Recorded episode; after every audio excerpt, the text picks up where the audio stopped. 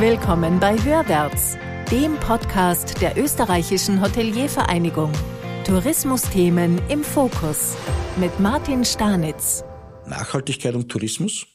Das geht in der öffentlichen Debatte auf keine Kuhhaut. Dabei hat die österreichische Hotellerie, das zeigt eine Untersuchung des Umweltbundesamtes, ihre CO2-Emissionen in nur zehn Jahren um 54 Prozent reduziert. Wer schafft das sonst noch? Ihr privat oder irgendeine andere Branche? Nein, damit setzt der Tourismus ordentliche Maßstäbe und übererfüllt schon heute die Ziele der Bundesregierung für 2030. Bis dahin will die nämlich die Treibhausgase um 36 Prozent reduzieren. Um 36 Prozent. Wir hatten 54 Prozent schon 2019, also noch bevor die Unternehmen im Zuge der Energiepreisexplosion des Vorjahrs beim Energiesparen noch einen Zahn zugelegt haben. Ebenfalls 54 Prozent beträgt übrigens der Anteil der erneuerbaren Energien im Tourismus. Woher kommt also das schlechte Standing der Branche in dem Zusammenhang? Und kann man das nicht ändern? Spoiler, ich will es nicht zu spannend machen. Ja, man kann. Und wir zeigen in dieser Hörwärtsfolge mit Unterstützung internationaler Experten ein paar Hebel und Wege dorthin. Zum einen kommt das schlechte Bild daher, weil wir Menschen nicht immer so wahnsinnig genau sind. Urlaub setzen wir gerne mit der Hotellerie gleich.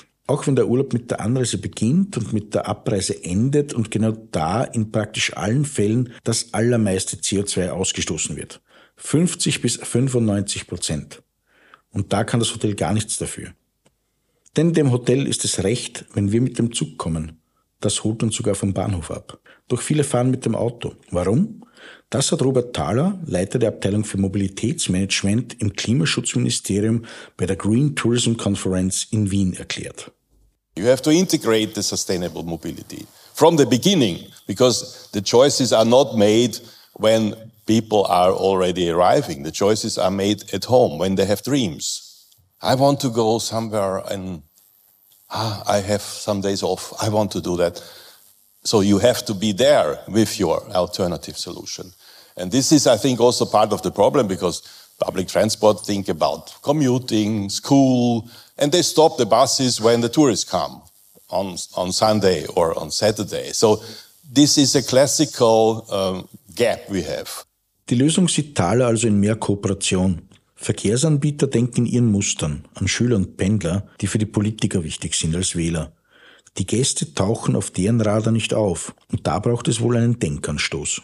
So there is a lot of going on and we have achieved quite a lot of positive results in various uh, areas, but there's still some kind of a patchwork. And that's why I think we need to bundle the forces and to get out of the silos of everybody and talk to each other and work together for providing those solutions which are necessary.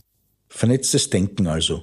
Und so wie die unterschiedlichen Bedürfnisse von BewohnerInnen, Gästen und Tourismusunternehmen Schnittmengen haben, so vernetzt und vielteilig sind auch die Prozesse in einem Hotel.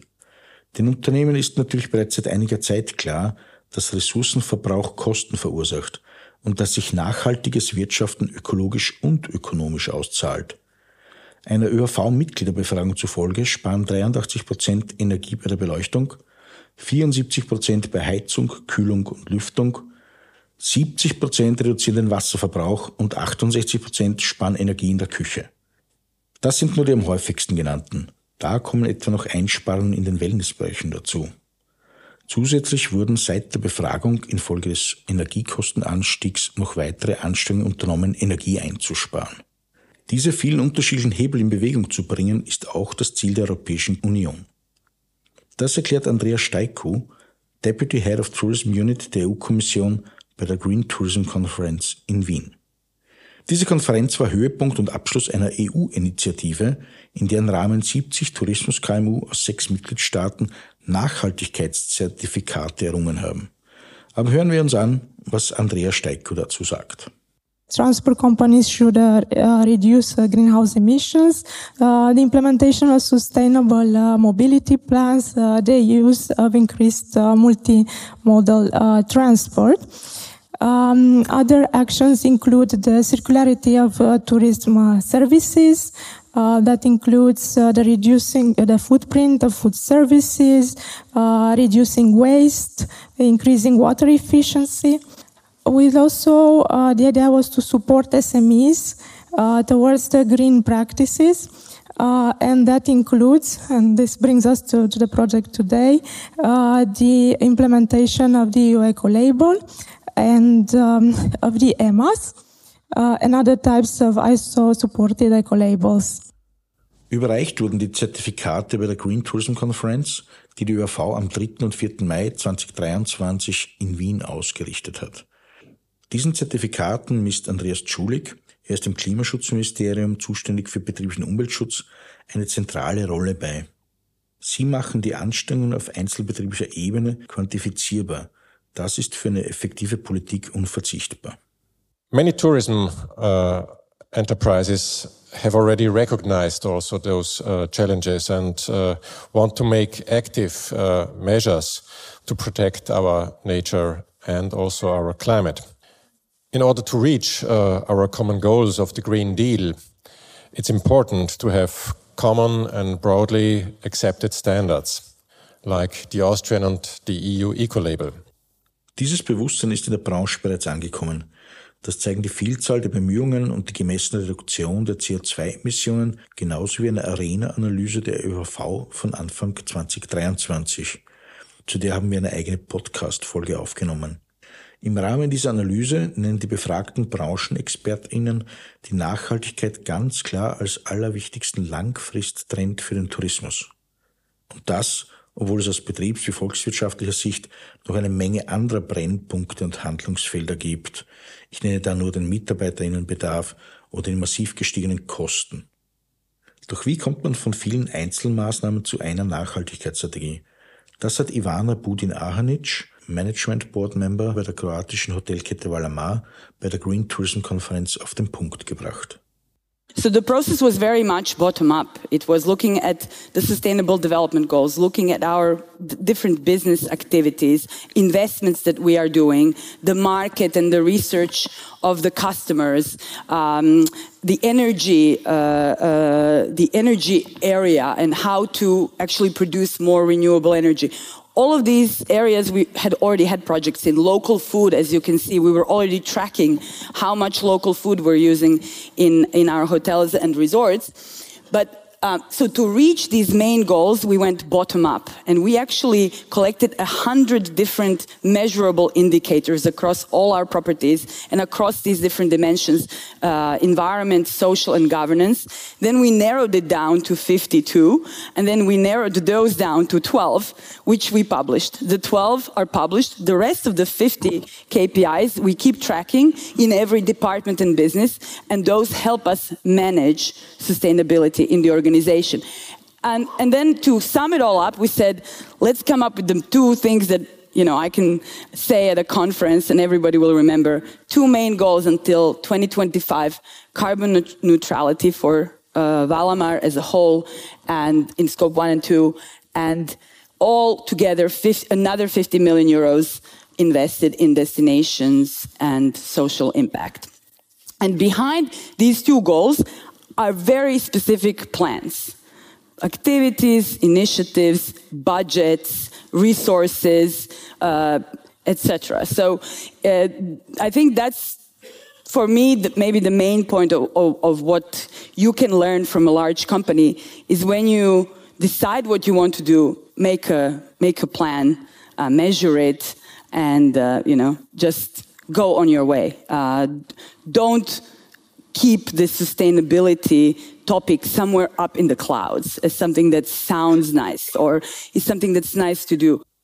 Wallermer hat in den einzelnen Abteilungen 100 Messpunkte für Nachhaltigkeit identifiziert, etwa wie viele regionale Lebensmittel und wie viel nachhaltige Energie verwendet wird.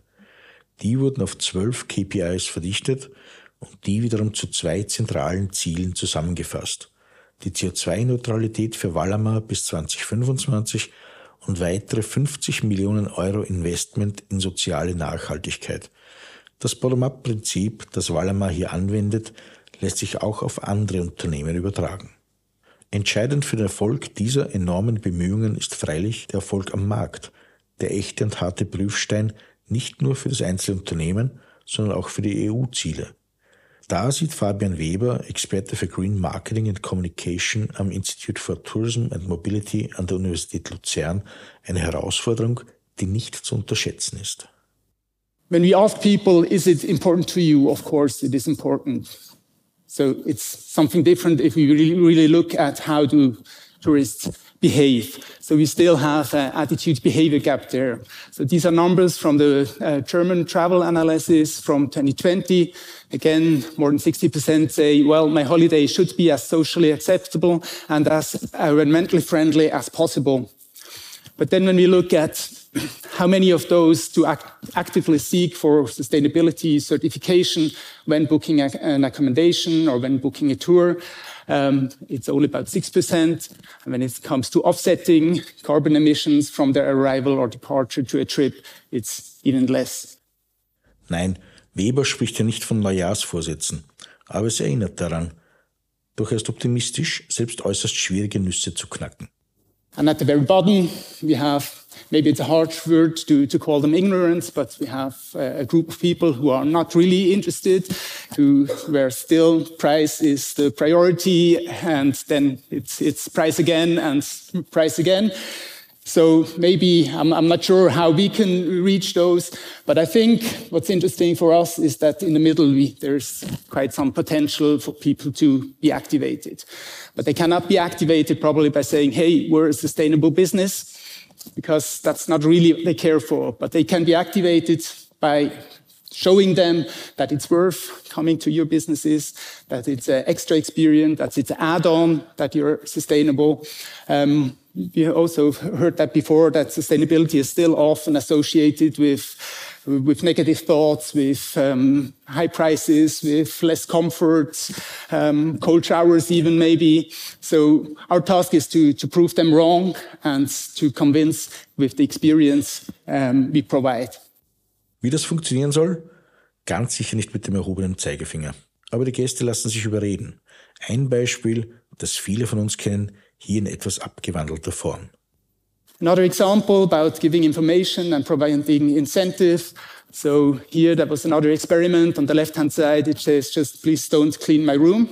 So with that sign, about 8% of the people thought, well, I'm not having my room clean. And then on the right-hand side, it said the same, please don't clean my room. But also said, well, we're saving chemicals, electricity, water. And you, you get two drinks for free at the hotel bar. So an incentive, but also an information about what's actually behind it. And the share of people actually um, not wanting to have their room cleaned, room cleaned um, was up to 42 percent. Dass das klappt, ist klar.